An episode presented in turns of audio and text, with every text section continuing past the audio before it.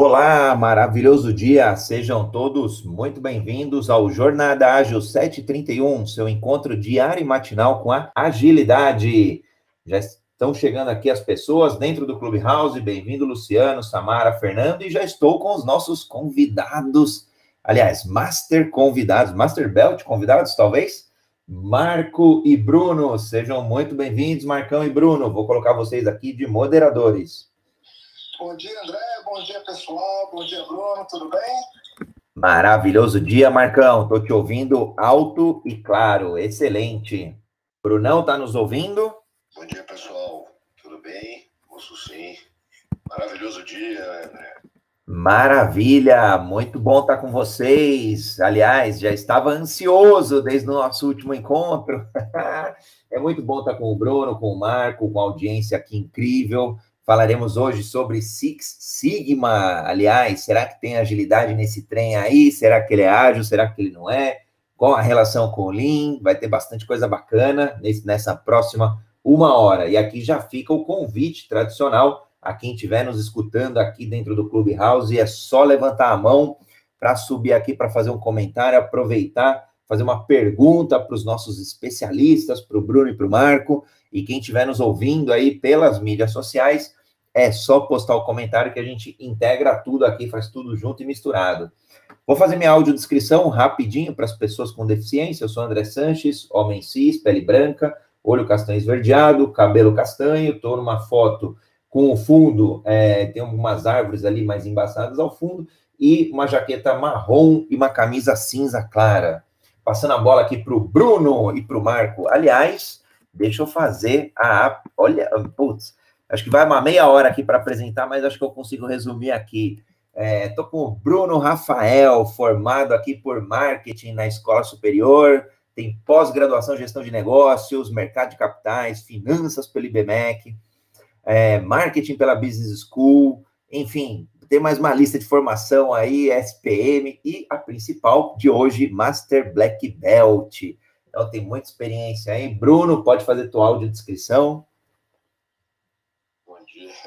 Obrigado, André. É, esse, a famosa lifelong, é, lifelong, né, cara? Lifelong learner. Muito bom. Bom, eu sou homem, Bruno, pele morena. Estou é, numa foto com fundo preto, é, preto e branca. Uma barba nem tão preta assim. E vamos que vamos. Diria uma barba mais experiente. E eu tô aqui com o, o com o Marco Santos, que é, é sócio-diretor da People Lab, da Canvien, da Polvo Jobs, também palestrante, consultor, escritor, mentor, mentor integrante da banda 12, e aliás, uma, em, dentre N formações também no mundo corporativo, no mundo empreendedor, ele também é Master Black Belt. Bem-vindo, Marcão. Obrigado, André. Eu sou homem branco, estou numa foto com fundo claro, braço cruzado, camisa preta e tem a, a pele clara também, cabelo levemente é, jogado aqui para a direita. E é isso.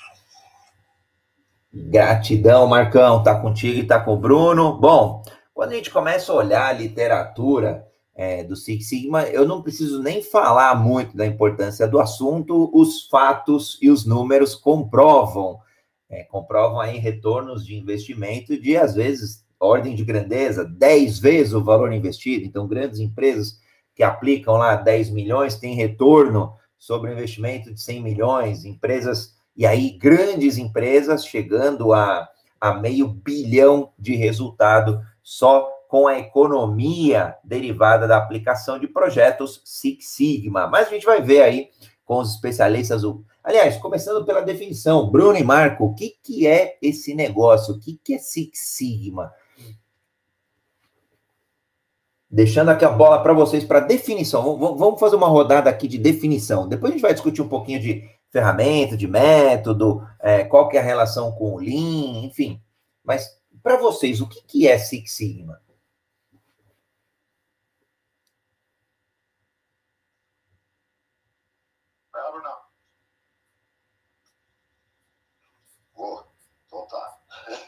Eu tava dando a deixa pra. É que você abriu, hein? Bom, é, o, bom, André, acho que André é o pessoal que tá aí, né? É, o, o Six Sigma, na verdade. Alô, vocês estão me ouvindo? Sim, sim. Desculpa, cara, meu, meu sinal não tá bom hoje. Tá, que bom. Ele apitou aqui. É, cara, o Six Sigma, na verdade, ele é uma evolução do controle de qualidade que vem, né? E aí não tem como passar um pouco disso. Acho que se contar um pouco da história, né? A Motorola, na década de 80, ela é a precursora do modelo do Six Sigma. E, na verdade, eles começaram a controlar os erros, os erros da manufatura dos produtos que eles faziam de uma forma cada vez mais próxima. Né? Então, conforme aumentava o seu volume, eles viram que, basicamente, acompanhar um indicador percentual não fazia muito sentido. Então eles começaram a debulhar, mergulhar isso lá, é, esses indicadores de defeitos e não conformidade que encontraram dentro de qualidade. O principal ponto disso é que eles começaram a quantificar quanto que custava essa perda. E eles viram que o controle, a partir cada vez mais apurado, e, e, e a, essa busca para a perfeição, inclusive, eles é, caminharam para uma geração mínima de defeitos, gerando mínimo de defeito, gerando retrabalho, e por consequência foi fazendo uma economia de libera Ao longo desse tempo, isso foi evoluindo. Né? Tá no finalzinho da década de 80, início de 90, o senhor Jack Welch, famoso grande guru, a gente teve, foi eleito inúmeras vezes, ou bem, dispensa apresentações, é, ele percebeu o quanto que isso poderia ser benéfico aos negócios e ele começou a ver que o Lean conseguia ajudar isso, porque não só controlar ou buscar ferramentas de cada vez otimização de recursos, buscando eficiência nos processos e, por consequência, o negócio, é, junto com o Lean, isso ajudaria a potencializar cada vez mais. E ele é o grande precursor desse movimento todo do Lean Six Sigma. O OGE foi, é, ficou famoso, chegou um nível, ficou, não ficou famosa, né? ficou cada vez maior e acelerou os negócios lá durante a gestão dele. Marcão, complementa? Quer complementar, por favor?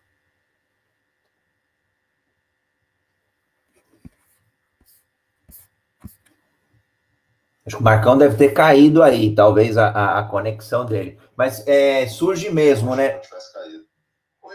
Opa! Apareceu, agora apareceu. O, Bru, o Brunão já fez um, um, um, complemento aqui, já fez uma definição histórica, relembrou aí do nascimento do, do Six Sigma lá na, lá na Motorola, e depois o Jack Welch aí se apropriando, né? Alavancando aí na GE, é, alavancando os resultados da GE através da aplicação do Six Sigma. Aí ele passou a bola para ti, Marcão, para você complementar. De fato, então, surge, né, dentro da indústria e depois acaba transcendendo aí para outros campos. Acho que era essa passagem de bastão que o Brunão fez para ti. Ah, beleza. É, o, eu acho que dá para complementar assim, também falando um pouquinho do que é, é em relação a, a, quando a gente fala, né, Seis Sigma, a pessoa fica falando, putz, mas o que quer dizer o, o, o Seis Sigma, afinal de contas, né, e, e isso tem muito a ver, lógico, uma questão é, estatística da coisa, e a gente fala, quando a gente fala de Seis Sigma, a gente está falando essencialmente de quantos erros ocorrem por milhão de, de, de coisas que acontecem, né? quantas, por milhão de vezes que aquele, que aquele defeito acontece. Então, eu acho que é, é importante também, porque as pessoas muitas vezes é, vem o nome, pode até assustar, falar, mas o que, que é isso que a gente está falando? Né? E quando a gente fala de Seis Sigma, gente quer dizer que o defeito ocorre a cada 3,4 vezes. Né? Então, isso é, é, é, importante também salientar é, quando a gente fala do, do número em si. Né? As pessoas querem saber, ah, mas tem quantos ciclos, não sei o que e tal. E isso, tem, lógico, tem, tem muito a ver ali com a, com a curva normal e quantas vezes isso vai se distribuindo ali, quantas vezes vai ficando mais raro a questão do defeito aparecer. Quanto mais alto for esse ciclo, melhor é o seu processo. Acho que é para complementar, eu faria, falaria isso.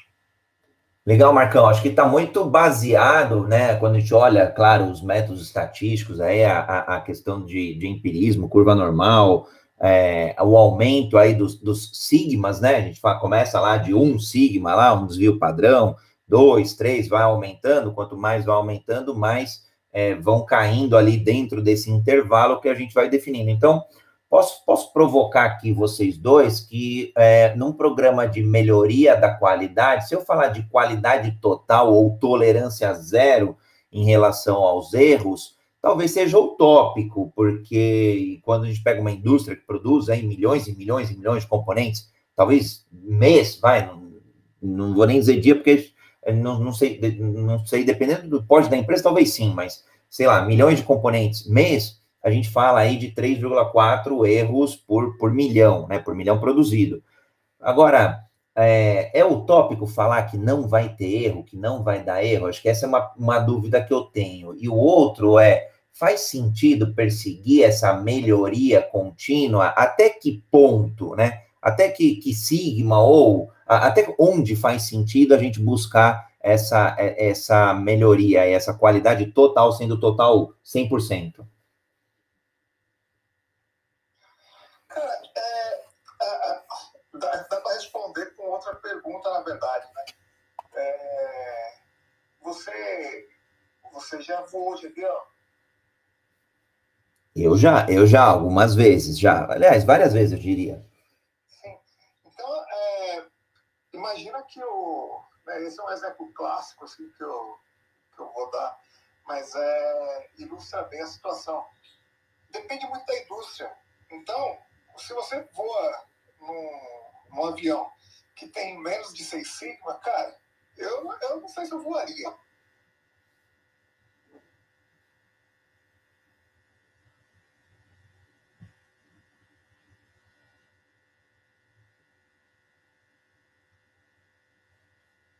voltando. Oi, cai, caiu aqui, rapidinho. Voltando aqui no exemplo do avião. Se, é, é, eu não sei, as companhias não divulgam esse trem aí, não, de quantos sigmas tem os testes de, dos componentes do avião. Ou que diria até provocando aqui do piloto também, que é parte integrante do, do voo. Agora, eu entendi, eu entendi o ponto, sim. É, não, eu não aceitei, eu, como cliente, não aceitaria uma qualidade menor.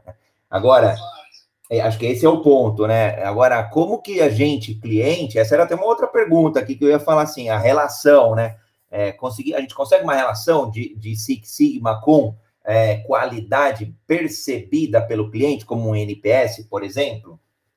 É, no, no, caso do, do exemplo, é, imagina quantas decolagens ocorrem por dia de avião, né?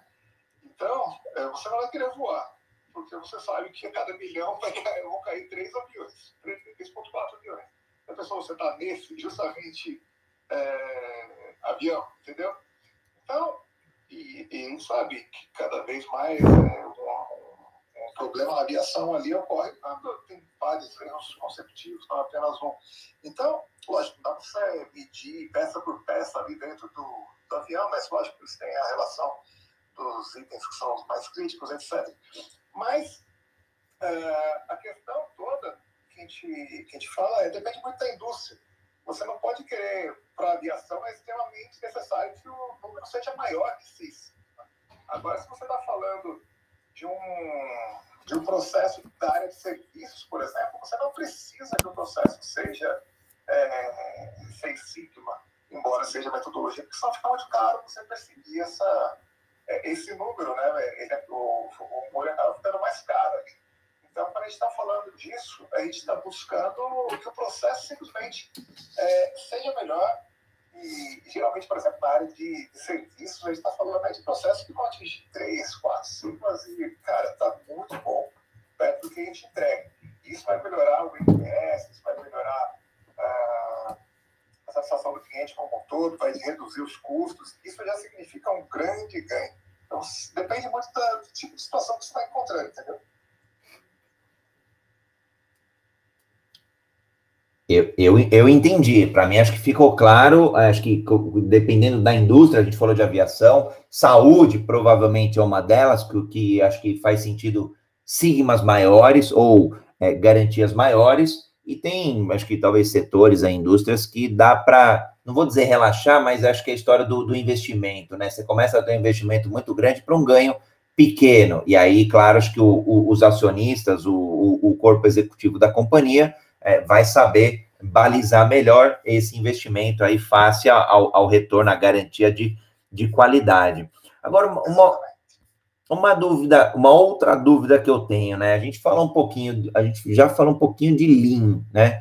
É, qual que é a relação Lean, é, Kaizen e Six Sigma? Porque às vezes parece tudo junto, tudo misturado. Eu sei que em algum momento, me parece que nasceram separados, mas em algum momento alguém já teve a ideia de juntar e vira Lean Six Sigma. Para a audiência que está aqui, para a gente deixar mais claro, né? O, o que é cada uma desses, dessas pecinhas? Bom, esse eu, deixa eu ajudar e acho que só voltar um pouco no que o Marcão estava falando, André porque casa também junto com o que eu vou dizer na sequência da sua pergunta. Ele, na verdade, cara, é, essa questão entre o Lean Six, é, é, do Six Sigma, a busca do Six Sigma, nada mais é do que está dentro do pilar da busca da perfeição que vem pautado no Lean. É, o que o Marcão trouxe, um exemplo ótimo dessa relação investimento versus resultado, e eu deparo muito com essas situações ao longo do, da minha vida, que aí a pessoa, os executivos descobrem, né, Ainda tem muita gente que não conhece o Six Sigma e fala assim, puta, eu quero ter um processo Six Sigma. Tudo bem, legal. A gente pode fazer essa jornada, né? Tem um círculo de melhoria, a gente vai trabalhando. Você ter uma ideia, quando eu trabalhei lá no, no, no Bancão Laranja, eu fiz um projeto de um ano numa área de controle de riscos. E o esforço lá, ele já tinha, já era um processo bem maduro, em torno de três sigmas, eu fiquei um ano para fazer um aumento de 0,04. Sim. Aí o povo falava assim, porra, tá maluco, né, cara? Você vai ficar um ano trabalhando para só ter isso de ganho de Six Sigma? Peraí, esse 0,4 aqui de 3,5 para 3,9 representa alguma coisa em torno na casa de bilhões, né? Não, vou, não, não vale a pena citar o número, mas eu estou falando de risco de mercado é, dinheiro que estava é, é, dentro das carteiras, tomada de decisão das pessoas que, que trabalhavam lá e poderiam fazer investimentos errados ou ter informações erradas que poderiam gerar defeito e, por consequência, perda financeira. Né? Então, esse, esse cenário é importante. Quando você vai, por exemplo, para uma empresa de, de call center que tem um volume gigantesco de atendimento, que são padronizados e assim, e você tem que alguns controles reduz, talvez um sigma, meio signo, isso a gente está falando em, em, quantidade de cavalares. Né? Então, tem, tem acho que esse cenário. E aí, quando isso se mistura uma coisa com a outra, porque é, quando você vai falar em, em, em signo, basicamente você está trabalhando com dados, cálculos estatísticos, ferramentas estatísticas para sustentar isso. Isso, basicamente, né, que faz link com agilidade, ele é ágil, mas ele requer tempo, porque é um planejamento científico, um estudo científico que você vai fazer, para identificar quais são essas variáveis, quais são as possibilidades de erros e afins. Isso requer tempo, né? até com o avanço tecnológico. Quando que, que, que nesse período de Active sacou assim, puta, eu não consigo ficar tanto tempo esperando, eu preciso ser mais ágil para algumas coisas. E assim, as pessoas não estão 100% erradas, nem 100% certas com a sua experiência. Então, o Lean ajuda isso para trazer a velocidade e fluxo de valor. Quando a gente fala em Kaizen, eu vou rodar lá, né? E aí a gente pega essa, essa brincadeira toda que ele é definido né, em DMIC, porque é um, é um jeito de você estruturar as fases do problema, né? O o que significa? Definir, medir, analisar, melhorar, né? Que é improve em inglês, e controlar isso para que ele não volte. A gente, quando vai fazer um... Quando ocorre, por exemplo, de Kaizen, que é parecido com uma sprint, por exemplo, ele está consolidando, condensando todo esse, essa, esse movimento, essa, é, é, essa, esse método dentro de uma semana, às vezes sete dias e tal, mas o clássico é em cinco dias, para a gente conseguir trazer ciclos melhor de um ponto.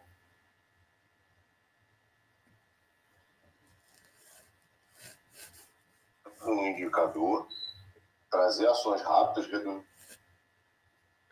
dentro e eu vou fazendo isso ciclos. Então, um projeto Seis Sigma, Lean Six Sigma, ainda mais, que dure seis meses, um ano, você pode ter uma infinidade de projetos lá dentro, uma infinidade de Kaizen, e geralmente dividir seus recursos. Enquanto um está tocando isso, outra parte da equipe vai fazendo os estudos e vai acompanhando para garantir não só a melhoria, mas cada vez mais atacar em outras causas. Então, não sei se eu me fiz claro, consegui ser claro para todos.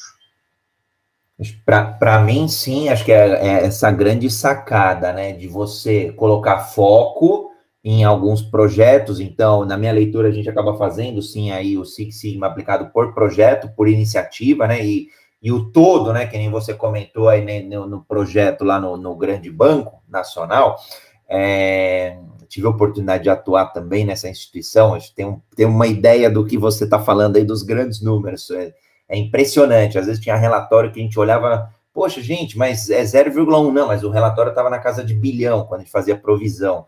E aí, ah, mas isso é imaterial. Mas, gente, como que é imaterial? A gente está falando de centenas de milhões. Então, é, é, surreal a discussão mesmo. Começa a fazer muito sentido. Então, assim, não, mas é só, só ponto 3 sigma, é só, é só 10, é, é só 1,1%. Mas quando você está na casa de, de, centenas de milhões, de bilhões, é, é, o impacto é muito considerável. E, e acho que, olhando aí, o, um, grandes iniciativas de Six Sigma acabam sendo compostas de iniciativas menores, onde você coloca um foco ali onde você quer ajustar, onde talvez tenha a maior dor, e aí você faz através de linha, através aí de Kaizen, ciclos mais curtinhos. E aí acho que está aí uma das grandes sacadas, me corrija se eu estiver errado, Bruno e Marco, de, é, do sucesso, porque se você, quando a gente pega grandes projetos de um ano, dois anos, é, é muito tempo para começar a, a, colher os benefícios. E aí, quando você encurta, e por isso que eu falo que quando a gente fala de agilidade, né, o ser ágil, trabalhar por ciclos, acho que isso é um, é um em ciclos curtos, preferencialmente cada vez mais curtos, é, curtos a ponto de, de, ter ali a maturidade necessária para se concluir. É, acho que essa é uma das grandes sacadas que, que eles tiveram aí, historicamente falando, para poder, é, para poder implantar essas melhorias.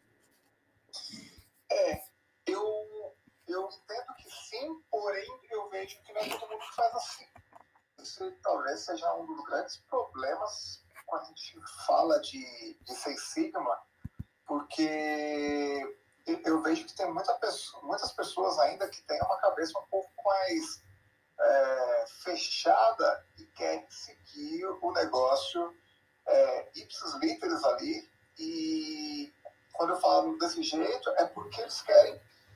E acaba durando mesmo esse negócio de um ano, um ano e pouco, não sei o quê. E quando a gente fala, é, quando o Bruno viveu essa experiência, é, já faz tempo também.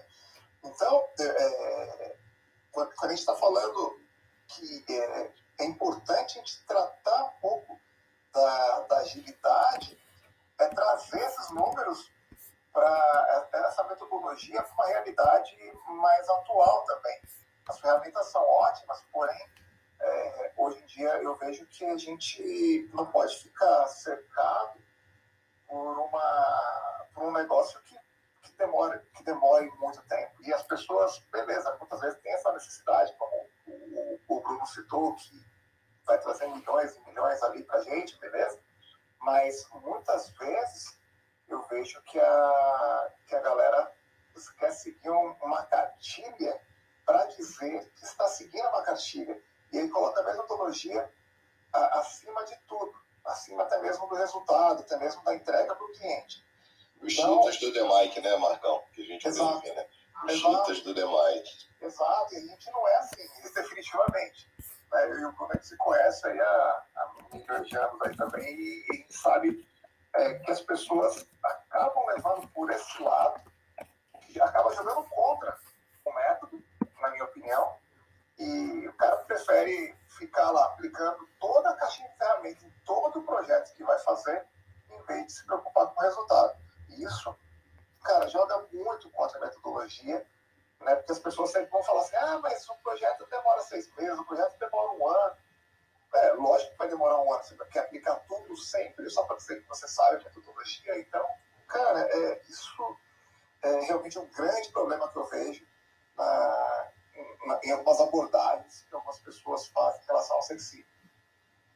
Uma provocação, Marcão e, e, e, Bruno, vocês estiveram aí no campo mesmo, literalmente falando, na guerra, nas trincheiras aí do, do Six Sigma em várias instituições, é, pequenas, médias, grandes instituições. É o mesmo problema é, sob a ótica, por exemplo, do Manifesto Ágil, onde a gente priorizaria indivíduos interações mais do que as ferramentas os processos, ou seja, o resultado da colaboração, da interação, mais do que seguir uma, uma cartilha. E aí, um, um, outro paralelo, é a mesma coisa de olhar o Scrum, por exemplo, e falar assim, não, eu tenho que seguir, tenho que seguir, ponto final, é, desse jeito, não vou nem olhar uma vírgula para o lado só para falar que segui, mas talvez se eu ajustasse um pouco a metodo, o framework para met, uma metodologia mais própria de desenvolvimento, eu teria mais benefícios, mas é, é mais cômodo por ser humano se escorar no processo, se escorar no procedimento, se escorar numa política ou numa metodologia. É, é, o mesmo problema, eu, eu vejo? Olha, André, eu, eu, ia, eu ia citar isso quando complemento o Marcão. Em, a gente volta a falar sobre né, lideranças, ego, personalidades e afins, porque quando a gente está envolvido nesse tempo, e é um problema que recorre não só ao Six Sigma, né? acho que quase todas as metodologias que a gente tem. Né? Eu, por exemplo, né, teve um Clubhouse, acho que o pessoal estava aqui quando a gente falou de linha e outros assuntos, eu sempre trago isso. Né? Não, é, não, não vai ser a Bíblia ou ao Corão, nesse caso, que vai levar a gente para o céu. Eu brinco com isso por justamente quando a gente chama, né, de chamar dos xiitas do Demike ou fundamentalista do Scrum, enfim, whatever, qualquer um desse, porque você depende do contexto para ajustar o quanto isso vai levar. É lógico que se você for usar todas as ferramentas para resolver qualquer problema, você vai demorar muito tempo. Então, cada vez mais, assim, é necessário que você faça ciclos curtos e impactantes de melhoria. Né? Quando você começa um projeto, você vai ver que tem milhões de causas de problema, milhares de oportunidades. Você vai querer atacar tudo? Não. Então, tem um papel da liderança, né, que está à frente desses programas, etc., ter a noção e atrelar justamente isso ao negócio, porque esses métodos precisam, se, precisam ser facilitadores, seja ele qual for. Né? No caso, a gente está discutindo o Six Sigma. Como é que a gente consegue fazer algo bacana? Putz, legal, se a gente vai usar o Lean como base, né, onde a gente vai tentar acelerar a atividade para geração de valor, e eu quero reduzir erro e desperdício, eu consigo usar os dois. Eu preciso fazer isso tudo? Não. Até porque se a gente for colocar na linha do tempo, né, é, o, e aí eu sempre brinco, quando a gente fala em Seis Sigma, é uma excelente ferramenta de diagnóstico. Ele está comprovando estatisticamente que aquilo ali é um problema e ele é causa, ele é causador de um efeito esperado como é que eu consigo fazer boas implementações e controle? A gente tem um PMI que consegue sustentar isso, que é uma base dele, que a gente vai falar.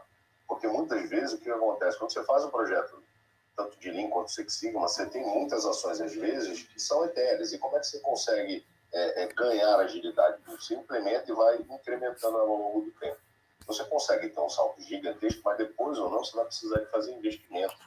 E para fazer investimento, o PMI, ou que seja o Scrum e afins que ajudam a estruturar isso, né, metodologias ágeis, etc., consegue fazer esses pacotes, ter um controle melhor ao longo do tempo, e aí sim você escala valor.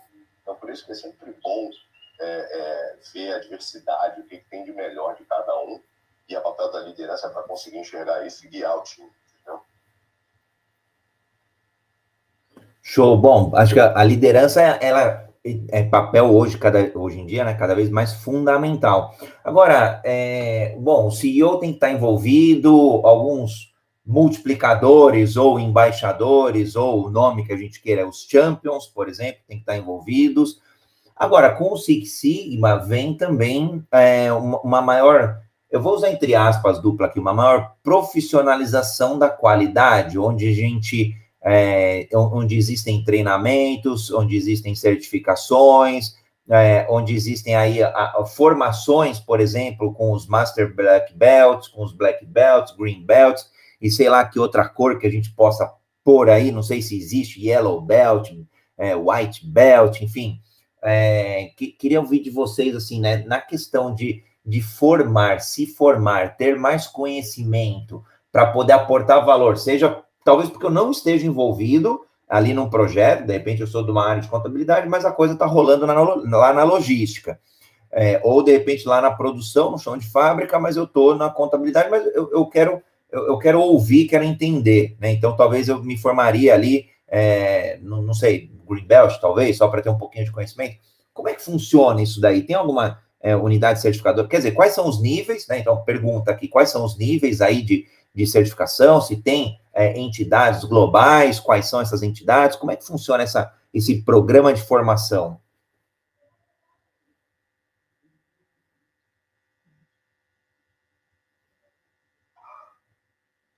Bom, cara, é, a, o Six Sigma, na verdade, quando ele montou essa questão dos belts, aí nada mais é do que um paralelo para você, para quais artes marciais, para você dar grau de de senioridade e conhecimento daquilo. Né? Então, assim, tem alguns programas, né? o mais conhecido é ele começa com White Belt e vai até o Master Black Belt, né? como se fosse o grande sensei, faixa preta ou coral, dependendo da arte marcial. É, o que, que geralmente a, é, a, formação básica geralmente é o white belt ele é muito mais uma, uma sensibilização e entendimento dos fundamentos o yellow belt já tem um pouco mais de ferramenta né que a gente fala putz balanceamento de linha mapa de fluxo de valor e afins né? Tem um quê de análise de indicador metas etc é, quando a gente vai para o belt já começa a ter mais ferramentas estatísticas é, aprofundadas o green e aí, como consequência do projeto, o Black Belt é um Green Belt formado por mais uma carga de, de outras ferramentas que precisa colocar em prática, e o Master Black Belt é alguém que caminhou por isso aí, sofreu bastante tempo e continua encarando um monte de desafio e guiando essa galera, entendeu? É, e aí, cara, assim, não tem hoje né, nenhum órgão internacional, por exemplo, PMI e afins, que certifique isso é, é, é, essa trilha de desenvolvimento. Hoje tem, alguma, tem uma iniciativa da, da Skill, que é a Associação Americana de Qualidade, para Qualidade, que ela tem um programa de formação dela, onde ela criou um padrão. Como isso é, é geralmente é feito? Assim como nas artes marciais, né? É, você vai ver qualquer, é, qualquer é, arte marcial que você for praticar, isso tem um mestre, ele é reconhecido no meio, né? ele pode ter uma, uma empresa que dá o treinamento, enfim, uma consultoria que faz o treinamento, acompanha e certifica, isso vai gerando, ou as próprias empresas vão criando esses mestres ao longo do tempo, e esse conhecimento é multiplicado, e isso vai sendo certificado. Geralmente, o critério para certificação é a pessoa faz o treinamento, aplica um projeto, né? ela coloca em prática todo aquele ensinamento e igual o exame de faixa. E aí, os Black Belts ou os Master Black Belts avaliam se ela está com domínio próprio, se ela tem o conhecimento, se o projeto foi, trouxe realmente resultado, etc. E um ponto importante que a gente pode dizer aqui é realmente a necessidade do impacto financeiro, porque precisa ser comprovado. E quando você trouxe o exemplo da contabilidade, o pessoal de finanças, é bacana, porque a gente precisa ter esse, todo, todo mundo envolvido e todo mundo na mesma página porque não adianta muito na hora de você fazer qualquer, qualquer projeto e na hora de validar o o pessoal financeiro não conseguiu entender. Né, e não conseguir estar no mesmo idioma para poder comprovar e validar a sua, aqui o resultado.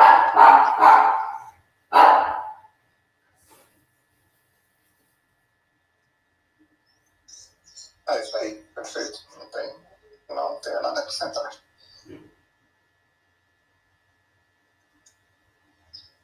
E André caiu de novo, será? Opa, já, já conectado aqui. Opa! Bacana. consegui, consegui, show de bola, show de bola. O, o que eu acabo vendo também tem bastante, é, assim, eu, a gente sempre busca as mais oficiais, né, como a gente brincou aqui do, do PMI, por exemplo, que você vai ter as certificações lá do PMP, mas também tem muito é, eu não sei qual é a percepção de vocês, mas o mercado tem muita formação mesmo. No Brasil mesmo tem bastante formação. É, como que está essa questão? Vale a pena ainda buscar esse tipo de certificação? É, tem aportado os profissionais têm aportado valor ou, ou acaba sendo mais, ah, vou só pôr no currículo aqui para poder garantir mais algum emprego? Bem, tem, um pouco de tudo isso, né? Mas é lógico falando de uma metodologia aí que surgiu é, não de forma teórica, mas de forma prática. Então, ela, de fato, ela traz resultados. Né? Mas, de novo, a questão é o que, que você vai fazer com isso. Né? Não adianta nada, você pega, certifica, ainda mais o Seis Sigma, que, na minha opinião, é, é, é, é, é mais complexo, até por conta da, das questões estatísticas, quando você usa, por exemplo, softwares dedicados para ele, como militar, etc., que são softwares é, né, que você usa com, frequência ali, são mais especializados nisso. Se você é, vai lá e tira uma certificação dessa e nunca mais você nem olha para a cara do negócio, você vai esquecer, não vai servir para nada. Então, é, é a questão é você realmente praticar isso e fazer, né, não como a gente estava brincando ali com os cheetahs do The Mike lá, que o cara vai querer passar por tudo, tudo, tudo, sempre, sem necessidade. Isso vai só tornar o projeto mais caro, mais demorado e, e de fato vai fazer com que as pessoas é, nem queiram muitas vezes participar de um negócio desse, porque falam, putz, vai demorar pra caramba, vai demorar um tempão, por que, que eu vou me enfiar numa dessa, não sei o que, é muito complexo. Então, é, eu, eu acho que que, é, que passa pela mentalidade da liderança também, é o jeito que é cobrado o, a, implementação do, do, programa. Então não adianta nada, você pega, certifica a pessoa e a pessoa também nunca mais olha para aquilo, ou também o outro lado, que é fazer com que a pessoa siga todos os passos, todas as vezes, sendo que não há necessidade. Então, acho que tem que ter um, um muito do bom senso, que é justamente aquilo que as pessoas não têm, de pegar e falar o que a gente precisa aplicar aqui e trazer resultados. Porque a gente está falando de um negócio que, se você for levar o pé da letra, vai demorar ali quatro meses, seis meses, mas muitas vezes vai demorar uma semana só para você fazer. Por quê? Porque resolve o problema. Então, eu acho que tem que ter esse, realmente uma questão de bom senso ali para que as pessoas continuem aplicando, porque, é, e, e, como eu falei, é, conhecimento, primeiro, que nunca é demais, e outra, porque é um negócio que é aprovado, que dá resultado. Porém, a forma como ainda é feito em muitos lugares faz com que é, as pessoas achem que não se aplica mais.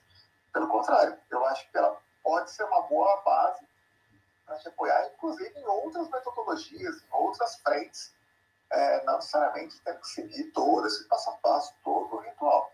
Mas é, a questão de trazer esse resultado, é, principalmente resultado financeiro, é extremamente importante você, você utilizar. Seguir o que faça sentido, né, Marcão? Fala lá, Bruno. É, total. Eu queria até complementar, assim, né, a, que eu, eu concordo, gênero e número grau com o Marcão. Tem hoje, cara, se você jogar no Google Formação Six Sigma, vai aparecer, sei lá, 300 instituições.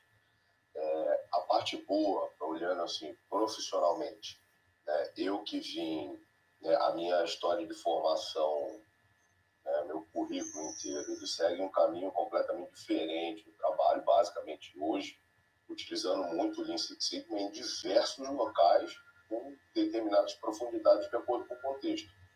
Ele é realmente uma formação de base, olhando para a nossa educação, onde não muitas das vezes é, é é, é, aproveitado né, a questão da, das exatas, onde, onde a gente vê, e eu vejo isso muito, tanto em sala de aula quanto com executivos que eu trabalho, enfim, são coisas novas que a gente traz para eles, que tem 50, 60 anos aí. Né? Então, eu acho que é válido para quando a pessoa olha justamente esse ponto que o Marcão falou. Ela é complementar a, a, a tua formação e a tua história, porque ele te dá uma visão de estruturação, profundidade, comprovação científica, isso muitas vezes a gente não tem é, na formação clássica escolar. Mas dizer que ele é o caminho e a luz, também não acho que é certo. Cada vez mais a gente vai precisar ter, ou por orientação né, da, da, liderança, ou e muitas vezes ajudar a liderança a chegar a esse momento de iluminação, entendeu? Onde eu posso criar um, um roadmap que tenha diversos conceitos, diversos tempos de ciclos e afins, entendeu? É, eu, por exemplo, tô com tenho três pessoas agora é, offline que tava que tá querendo que tá que eu estou ajudando a desenvolver dentro de Six Sigma com conceitos principais de Six Sigma, porque elas não foram escolhidas pela companhia é, onde está sendo desenvolvido o programa, entendeu? Então, enfim, elas me procuraram, só cara, me ajuda porque eu quero aprender porque eu vejo valor nisso. Né? Em contrapartida, você tem pessoas que estão dentro do programa que não queriam, mas foram obrigadas por chefe. Então, tem esse, esse, esse, esse encontro de momento, metodologia, fins, entendeu? Quem quiser, eu estou à disposição para poder ajudar e tirar com eventuais dúvidas que a gente encontra aqui. Boa, Brunão. Vou, antes de passar a bola aqui para o Acílio, que já deve ter alguma, algum complemento aí, ou até alguma dúvida para os nossos Master Especialistas Black Belt. Eu vou fazer o reset de sala. Estamos aqui dentro do Clubhouse, no Jornada Ágil 731, seu encontro diário e matinal com agilidade. Estamos rodando esta sala dentro de um clube chamado Agilidade Brasil, então podem clicar ali na, na casinha e seguir a casinha. Estou com dois top especialistas em, em Six Sigma, quer dizer, em gestão de projetos, em inovação, em, em design thinking, em Scrum, dá para pôr em metodologias ágeis, em bastante coisa, mas eu quis aproveitar os dois, o, o Bruno Rafael, arroba Bruno Rafael 1001 aqui, e o Marco Santos, Marco tá como Marco Santos Pro, para a gente falar de Six Sigma. Tem um comentário do Leopoldo aqui, via LinkedIn. Prefiro pensar que qualidade total é quando todos os clientes ficam satisfeitos. Os que receberam produtos conformes e os que passaram pelo processo de tratamento de não conformidade e se satisfizeram depois. Então, olha que bacana, não é problema ter problema, problema é não resolver os problemas. Não conformidade tendem, por isso, são previstas no sistema. É, era, a gente comentou um pouquinho atrás, né, da história do 100%, né, do tolerância zero. É importante também na não conformidade, que é esperada pelo sistema, é, a gente tratá-las posteriormente. Acílio, seja bem-vindo ao Jornada Ágil, pode fazer tua pergunta, o teu complemento. O Acílio, que também é um grande parceiro, está todas as sextas-feiras conosco, às 7h31, trazendo notícias ágeis no Agile Breaking News. Bom dia, André, obrigado. Bom dia, Marco, Bruno, cara, fantástica discussão. Na verdade, eu gostaria de pedir é, uma ajuda para vocês. Né? Em linhas gerais, assim, quais poderiam ser os, os princípios ou boas práticas né, do Six Sigma que qualquer pessoa poderia e até, entre aspas, deveria aplicar no seu dia a dia, independente da sua área de atuação, se é serviço, se é manufatura, ou seja, que ideias assim que seria para fisgar a pessoa a procurar mais, a ler mais, a conhecer mais sobre o assunto. Aliás, indo na provo... complementando aqui a provocação do Acílio, hein? É, é, tem princípios, tem valores aí é, nessa, né, nessa doutrina aí, como é que funciona? Gostei, Acílio, show de bola. Não, excelente pergunta. Bom dia, Acílio, também. É, só complementando, é, é Leopoldo, né, que conversou pelo, pelo LinkedIn, é isso? Né? Isso. Não, é, é a resposta para ele ali, né, complementando ele ali, é, é, muito. Eu quero saber se, se o pato é macho, eu quero é, eu quero o ovo, né, cara? Mais ou menos isso. Importante é resolver o problema, cara. Não interessa muito qual que é o, qual que é o método ali que a gente está usando. Acho que é um pouco disso mesmo. A gente tem que resolver o problema, não importa o nome que a gente der para a coisa. E, e indo um pouquinho na, na linha do que o Assílio perguntou. Uh, cara, primeiro que a gente tem que ter uma, na minha visão, tem que ter um norte muito claro do que a gente está querendo atacar. E quando a gente fala, por exemplo, uh, desse norte, é o que a gente espera de fato desse projeto. Então, a gente falou semana passada aqui sobre, sobre linha, a gente falou bastante é, sobre esses pilares ali, e por isso que são importantes é, se juntar tanto o Lean quanto o Six Sigma, justamente porque ele traz essas duas coisas, né? a redução do erro, o aumento da velocidade da, do processo. E eu acho que o primeiro ponto é definir de fato para onde que a gente quer ir. Se a gente não souber para onde que a gente quer ir, né, qualquer caminho serve, e a gente não vai ter foco na, onde a gente está buscando aqui no, em relação ao nosso indicador. Então, eu acho que se a gente falou lá semana passada, ah, o PDCA é, é, o pai de todos, a mãe de todos, enfim, como queiram, é, eu vejo que, que, que, é importante, né, porque pai de todos, por quê? Porque ele segue, serve para quase tudo, né, para o DMAIC, serve para o Design Thinking, enfim, para tudo quanto é metodologia que veio depois, meio que esse é um pouco da, um pouco da filosofia que a gente usa aqui.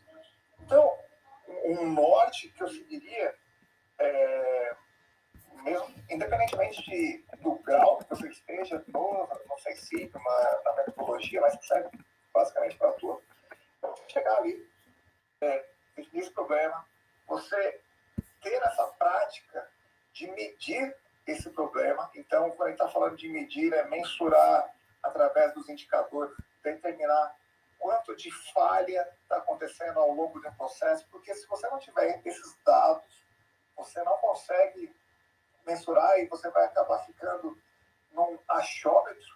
Eu acho que isso que é o bacana do, do Sigma, que você tira muito disso do achômetro e a gente está falando cada vez mais de gestores e analistas, enfim, voltados para o data-driven aqui, orientados por dados. E acho que é importante a gente medir o quanto isso está acontecendo, para depois a gente cair na linha do, do análise, né, de você analisar e você falar, ah, isso está acontecendo por causa daquilo.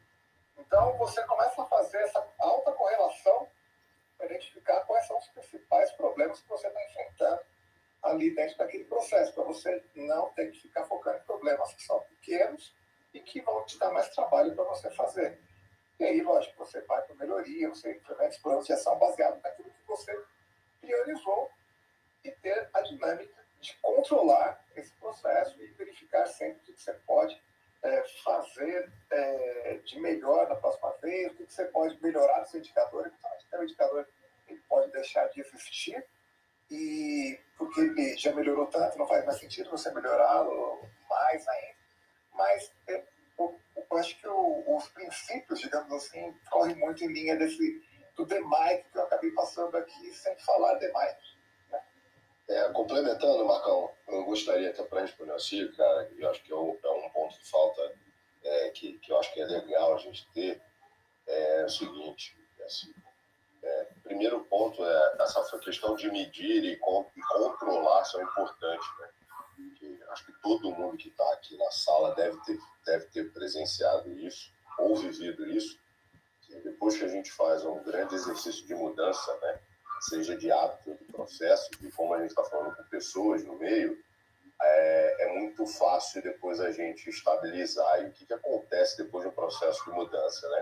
Das duas, uma, ou ele se instala ou ele fica pior do que antes, justamente por causa dessa disciplina de controle. Né? Porque ou você não se adaptou ao novo processo, né? ou se você está numa equipe, tem uns que super compraram, outros que são, que resist, são resistentes não compraram a ideia e fala não funciona. Ou o terceiro caso, que é o que eu digo que são os seres do limbo, né? o do umbral, que o cara hora faz um novo processo, hora ele não faz e depois você não, não, não, quer ter. Então, a parte do controle, a disciplina para sustentar essa mudança é importante. E como você estimula isso, as pessoas a, a buscarem autoconhecimento, autodesenvolvimento? A base continua sendo a mesma. Bichão, se você quer mudar sua vida, não vai ser fazendo a mesma coisa que você fez até aqui. Isso não invalida a tua história, mas precisa de um ponto de mudança e que pode ser boa, que deve ser boa. E aí entra a questão de gestão de mudança e autodesenvolvimento. Boa, Cílio, confirma aí pra gente se fez, se fez sentido para você. Acho que para mim fez sentido. Gostei até de um ponto que o Marco trouxe aí, de que o indicador, às vezes, depois de implantar na linha melhoria, talvez até deixe de, de existir, depois não faça sentido mais monitorar e aí ter um custo de monitoramento e controle desse camarada. Confirma pra gente aí, Acílio. Não, sim, muito obrigado, obrigado, Marco, obrigado, muito bom, obrigado. Não, os, os caras, ó, não queria falar, mas os caras são muito bons, viu, Acílio? Pode falar, Marcão. Só, só agradecer a pela pergunta. É, o bom é que aqui dá, no ruim que não dá para ficar corado aqui, né? Obrigado, assim. não dá, não dá. E se quiser, aí eu vou brincar, ó. Se quiser consultar o Google rapidinho ali, ó, fala assim, ô Bruno, vou te sacanear aí. É, Marcão, vai você primeiro. Aí você já vai ali, pesquisa rapidinho e pronto. Bom, abri aqui para o Leandro, seja, seja muito bem-vindo, Leandro, ao Jornada Ágil 731, teu encontro diário e matinal com agilidade. Leandro também, que tem grandes contribuições aqui no nosso fórum. Ele é criador junto com o Marcelo. Eu esqueci o sobrenome do Marcelo, vou te pedir desculpas, Leandro. Marcelo Neves. Então, ele e o Marcelo Neves são criadores aí do Lean Business Opportunity, LBO. Seja muito bem-vindo, Leandro. Bom, primeiro, bom dia. Obrigado, André, por estar sempre citando a LBO aí. A gente fala muito de métricas lá, bate muito bem com, com o que o Marco e o Bruno falou. É... Mas, assim, é, a minha pergunta é que eu sou um ignorante no que diz respeito a, a Six Sigma. Eu tenho uma leve noção do que seja e tudo mais. É... Mas, e, baseado na pergunta do Assílio e do que vocês comentaram, é, e aí é, eu, queria, eu, queria, entender uma coisa aqui, se vocês puderem me ajudar. Se vocês uh, identificam que existe uma. Se a sequência que eu entendi do processo for essa, vocês identificam que existe lá X% de, de falha por milhão. Uh, então, poxa, aqui vale a pena a gente investir, porque financeiramente falando, se a gente melhorar 0,01 aqui, vai significar dentro dessa indústria aqui um milhão de, de dólares, de euros, 100 milhões, enfim, é algo que justifique ali. Uh, partindo disso, vocês tentam entender aqui uh, qual é a causa raiz de um determinado problema uh, e, tendo entendido qual é a causa raiz, vocês propõem uma solução. É, esse propor uma solução é uma coisa é, vocês falaram aí análise, né? Vocês fazem uma análise e trazem, trazem uma solução, e algumas vezes, porque houve uma falha ali no processo de gestão de mudança, as pessoas não aceitaram bem aquilo, ou a, a ideia, enfim, na prática não se provou viável. É, existe um espaço para falha. Vocês sondam diferentes hipóteses ou não? É uma coisa que a engenharia traz muito claro, assim, ó, para isso faça aquilo, para isso faça aquilo é uma coisa que, que com especialistas do teu lado ali você consegue resolver sem muita dor de cabeça. Bom, Leandrão, deixa eu ver se eu consigo. Primeiramente, bom dia, né, cara? Obrigado por estar aqui também com a gente participando mais uma vez. É... Cara, deixa eu ver se eu consigo responder a tua pergunta. É... Na verdade, ele é um guia, né? Então, assim, quando a gente vai, a gente sim chega até a análise de ter a causa raiz e comprovar que aquela causa é o que está gerando esse efeito negativo no, no, processo, seja ele qual for.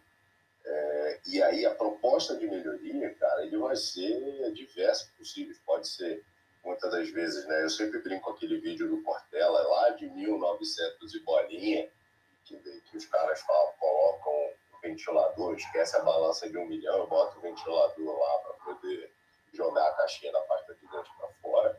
É, só que isso não é, não é, uma solução definitiva, né? Eu precisaria analisar ainda mais a fundo o que está gerando aquilo. Ele segue uma linha de engenharia de, puta, vai, faça isso, mas como a gente basicamente trabalha no projeto e uma das premissas é ter a diversidade e a multidisciplinaridade, é daí que surgem N, N iniciativas. Em boa parte das empresas que eu trabalhei, seja como CLT ou como consultor, a gente sempre trazia as pessoas na área de tecnologia em conjunto também. Porque muitas das vezes, e aí você pode brincar, né, nessa fase de melhoria que você está criando soluções, etc., é onde começa a sopa dos métodos. Desde criar a solução para um problema específico, onde você consegue exercer cada vez mais a criatividade do design thinking, entre outras coisas, na hora que essa, que essa solução é construída ou no desenvolvimento dela, e a gente brinca com os planos, com coisas que vão, vão conseguir fazer, até o acompanhamento dela, que aí a gente envolve pode usar o PMI, entendeu? Então, é, é, é, essa pluralidade que cada vez faz mais sentido para a gente conseguir atingir resultados e viver no contexto atual que a gente tem. Elas não são excludentes, elas são complementares, entendeu? Então, essa é um pouco da minha visão e da prática que eu consigo trazer no dia a dia e traz resultado que você gera todo mundo. Né? Quando a gente vai falar do final das contas, se isso vale a pena por dinheiro ou não, é onde que o ponto da galera do financeiro tem que estar junto porque é sempre ali a galera que tá sempre pegando, né? Olha assim, puta, mas vai botar dinheiro nisso, vai fazer sentido não vai? Putz, tem o budget do erro, né? Para a gente poder usar, prototipar, testar e ver se funciona. Então, são cada vez mais, elas são complementares. A parte do Six Sigma ele vai te ajudar a comprovar estatisticamente que aquela solução que você está desenvolvendo, testar e assim, rodar, ela vai trazer o resultado esperado ou não. Pode falar, Marcão uma, uma coisa que, eu vejo é, da mesma forma como o, a, a, ferramenta ela te possibilita identificar e quantificar né, essas causas, quanto isso está causando de problema, da mesma forma você também consegue quantificar o quanto que a solução vai te trazer de retorno. Então, você acaba juntando isso, muitas vezes não são soluções únicas, você acaba tendo é uma, uma solução menor aqui que vai atacar determinado ponto ali, outra solução que vai atacar uma grande parte, mas talvez demore um pouquinho mais, envolva tecnologia, envolva mais pessoas, etc. Então você acaba quantificando. O que você não, não consegue evitar muitas vezes é um pouco do fator humano ali, que é, imagina essa pessoa é, olhou para o lugar errado, pegou dado errado, levantou informação errada, é, por algum motivo, por alguma crença, sei lá, foi por alguma causa que não era uma causa principal ali, foi medindo, medindo, medindo, só que no todo ela acaba sendo insignificante e você acaba olhando para uma questão é, que é irrelevante perto de um todo. Então, isso pode acabar inferindo no resultado, é, atrapalhando o resultado e acaba interferindo no sentido de você não atingir o resultado que você precisa porque você olhou lá atrás dados errados ou você pegou causos errados. Então, acho que é um pouco disso também. É, deixa eu só, só trazer um ponto, que para a colocação do Leandro, que ajuda também para a gente discutir. Quando a gente fala muito em Six Sigma, a gente, né, no dia a dia usual, a gente está muito preocupado muitas vezes em usar a média, né? E quando o Six Sigma, na verdade, está sempre, a boa parte do foco dele não é só jogar a média né, para cima ou para mas principalmente dar consistência no que você está fazendo no processo para reduzir variação.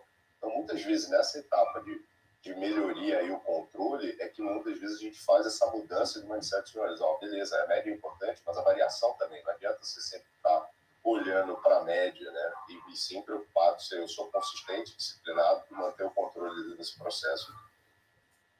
Buscando a consistência aí. É, respondido, né? Sim, sim, sim, respondeu, obrigado. E... um desenho de média que eu acho fantástico, é um quadrinho tem uma placa dizendo que o, lago tem lá seus 3 centímetros de profundidade, né? E aí mostra o lago de lado, assim, um corte lateral do lado, assim. Aí tem um centímetro, um centímetro, centímetro, de repente tem um buraco mais fundo, depois continua um centímetro, um centímetro, e a pessoa está caminhando para aquele buraco. Bem, a média... Tem outro da média também, de desenho também, que a pessoa metade do pé dentro do forno e a outra para fora, né? Na, na média ela tá viva, né? Na média, ela está 36, 37 graus ali. ó, oh, vocês falaram das ferramentas, o Leopoldo aqui corroborou também, ó, ferramentas são muitas, inclusive o, o Seis Sigma, mas o que não pode faltar é foco no cliente, na satisfação do cliente, o que o japonês fez quando aprendeu os princípios de gestão do americano depois da guerra. Melhor do que usar uma ferramenta é ter ferramentas adequadas para cada situação. Leopoldo comentou do foco no cliente, eu tenho provocado um pouquinho mais como foco do cliente. Foco no cliente, às vezes, para mim, me parece todo mundo da empresa querendo olhar para o cliente, na direção do cliente. E, e acho que quando a gente fala de foco do cliente, acho que a gente consegue ser, exercitar ali um pouquinho mais é, de empatia. E tem uma pergunta aqui, ó. Nunca participei de um Six Sigma, posso achar que ele é uma evolução do PDCA, de melhoria com validação de capacitação dos envolvidos? Essa até, até eu arrisco a responder aí que sim, evolução aí, os primórdios aí é, do, do Seis Sigma inclui aí sim o PDCA, mas eu vou deixar para os especialistas corroborarem. Eu sempre brinco que é um relacionamento mais maduro do PDCA, um aprofundamento em relação. Boa. Bom, vou aproveitar aqui o, a tua fala, Bruno. Você falou da, da variabilidade, né? Então, para mim, é, quando eu olho o Six Sigma, é muito sobre as métricas, então é importante ter as métricas aí, data-driven, né, é, baseado em dados, dados confiáveis, e, a, e, e padrões né, de repetibilidade. Agora, num ambiente mais complexo, ou num ambiente até mais caótico, é possível aplicar Seis Sigma?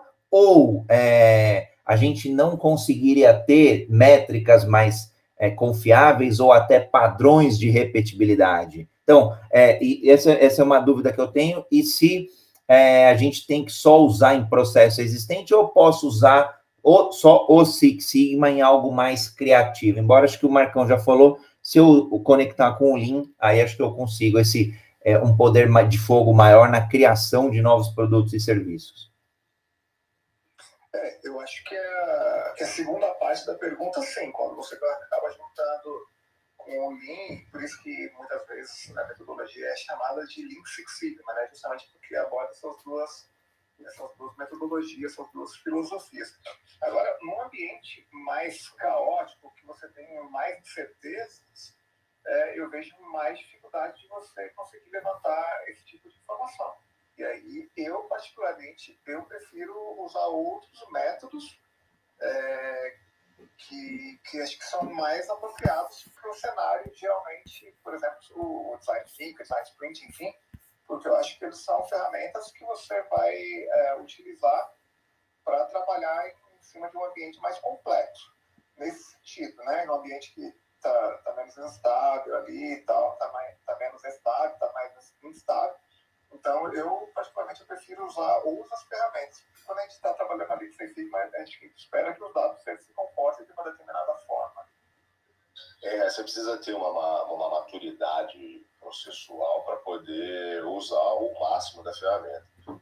E, e, e, quando a gente fala isso, bem pegando o gancho agora com o Marcão, é, essa estabilidade do processo e a padronização, o, o, o, controle e guarda das informações pode ser uma entrega de valor do projeto em si.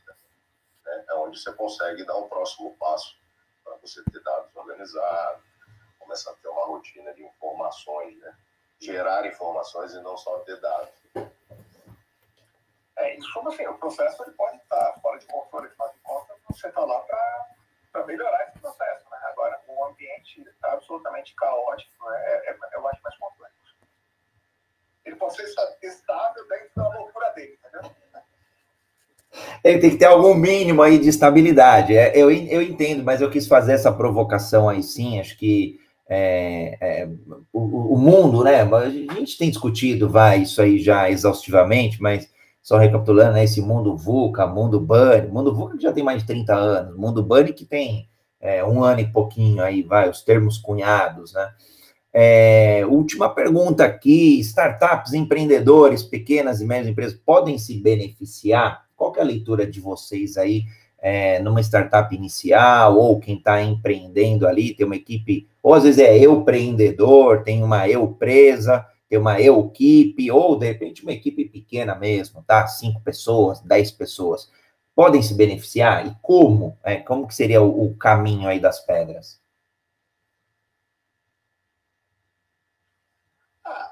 isso acho que não tem, não tem muita, muita discussão. Acho que sim, o, o ponto de vista é, que eu tenho é que o método, como eu falei, ele funciona meio que para tudo. Então, a lógica dele é muito bem estruturada. Quando a gente fala do PDCA, que depois vem o, o em cima disso, e acaba usando as ferramentas minhas, Six Sigma, Kaizen, o que for, é, ele acaba sendo muito útil para você. E, e, de novo, né, é você saber o que tem dentro da sua caixa de ferramentas. Não precisa usar tudo, mas você saber o que tem. Para quando você precisa usar, aí você não, não, não interessa a forma que você der, mas sim é, a, a, finalidade, desde que você saiba que você tem aquilo ali para você utilizar e no final das contas ter o resultado que você precisa. O nome acho que realmente é, é, é, é o de menos. O importante é você saber que tem e saber que pode usar determinada coisa em determinado momento. É, eu concordo total com o Marcão e queria até trazer uns exemplos aqui de umas startups que eu ajudei numa fase de implementação e afins, né, e hoje no programa de mentoria, de mentoria que eu tenho com pequenos, pequenos empreendedores. É, eu sempre uso isso, esse conceito, como a fase inicial de controle é o investimento que ele está fazendo. É, eu sempre trago o exemplo de grandes empresas que elas às vezes depois investem milhões lá na frente para poder organizar a casa. Então eu sempre trago isso como uma lição e assim, cara, é, anota as coisas, mantém a gestão de dados, procura manter essas informações até para facilitar a tua tomada de decisão. Então isso vai desde papel até software que os caras vão tendo para justamente depois começar é, ou ir acompanhando o desenvolvimento e controle, principalmente orientado para variabilidade dado disso que a gente estava acabando de falar do foco do cliente, a pior coisa que tem é você receber um almoço na média que está quente, né? Mas em alguns casos ele tá, chega fervendo, em outros casos ele chega gelado. Um ótimo exemplo, Bruno, muito bacana. Bom, chegamos, chegamos aqui ao, ao fim, pelo menos do dia de hoje, do Jornada Ágil. Falamos muito sobre Six Sigma, é um assunto não exaustivo, tem uma série de ferramentas aí é, que dá para explorar, acho que vale aí um, um novo encontro, né, para gente falar um pouquinho de algumas aí. É, eu tive a oportunidade mais recente em uma empresa, já tinha passado um consultor por lá, que tinha implantado lá o Six Sigma, e, e a gente olhou é, algumas ferramentas e começa a aparecer lá os cinco porquês, o Ishikawa, a Pareto, começa a aparecer uma série de coisas. Isso é legal, porque vê que a empresa manteve ali algum grau de maturidade na implantação né, do Six Sigma. Bem bacana. Marcão, Bruno, quiserem deixar uma palavra final aqui desse, desse nosso encontro de hoje, um insight aí para a audiência, fiquem à vontade. Ah, muito obrigado, obrigado a todos pelas perguntas. Acho que é um grande recado, acho que vale para todo mundo, né? E vou pegar aqui a, a, uma frase do Bruno aí que eu acho que, putz, para mim é super válida e eu também sou totalmente adepto dela, que é não sejam xiitas com metodologia nenhuma, entendeu? O importante é ter o resultado, atender é, a satisfação do cliente como um todo e atingir o resultado, né? O ponto online ali, quanto de fato você está trazendo de resultado para a sua organização. Acho que isso é o que, é, que importa na verdade, o que você está usando ali para atingir, né? desde que sejam é, com meios éticos, com com, com dignidade ali. Acho que, que isso que importa. Bom, é, primeiro agradecer, segundo é o segundo que na verdade é a terceira, vou ver com o artista que eu ia terminar com essa frase o Marcon pegou de mim. Mas acho que a dica principal é, é a dica, a, eu acho que a dica principal e a dica para a semana é é, é, é, procurem sempre realmente atuar na causa, entender a causa, né? Como sempre digo, putz, veja qual é a estrutura do problema e identifique principalmente a causa e controle ela. E aí, assim, você começa a gerenciar, é uma poupança, você começa a atacar realmente onde realmente importa das coisas e entender como isso funciona. É, roubando ali o, o Simon Sinek, né? Comece pelo porquê. Exato. É isso aí. Boa. Obrigado, excelente semana para todos. Marcão, eu queria, eu queria que estivéssemos por vídeo para ver a cara do Bruno quando você roubou a frase dele. eu queria ver a cara dele, cara. É isso aí, velho. É isso aí como o famoso tamo junto e é tudo nosso. Boa, quero agradecer aqui a presença de todos dentro aqui do Clubhouse, presença aqui nas mídias sociais, nas suas mídias sociais preferidas, que a gente transmite o Jornada Ágil 731, seu encontro diário e matinal com agilidade. Hoje falamos aqui de Six Sigma, falamos com os especialistas Master Black Belts, Bruno Rafael, Aqui no Clubhouse está com o Bruno Rafael 1001. Falamos com o Marco Santos, arroba Marco Santos Pro, que também estão no, no LinkedIn, também estão no, no Instagram. É, não lembro agora, Bruno, se você está no Facebook, o Marcão, acho que sim, mas eu acredito que sim. Também estou. Legal. Bom, tem, tem os sites aí de cada um deles, podem se conectar, sigam aqui o, o, os moderadores, o Acílio também tem, tem contribuído bastante, o Leandro também. Sigam o Clube Agilidade Brasil, caso queiram montar uma sala aí de, de assuntos ágeis ou de projetos, o que vocês entendam oportuno, podem seguir o clube e construir salas aí ao longo do clube também. Fiquem super à vontade. Quero agradecer muito vocês pela presença de hoje e nos vemos amanhã no Jornada Ágil 731. Beijos e abraços. Tchau, tchau, gente. Muito obrigado. Aí, uma excelente semana. Valeu, pessoal.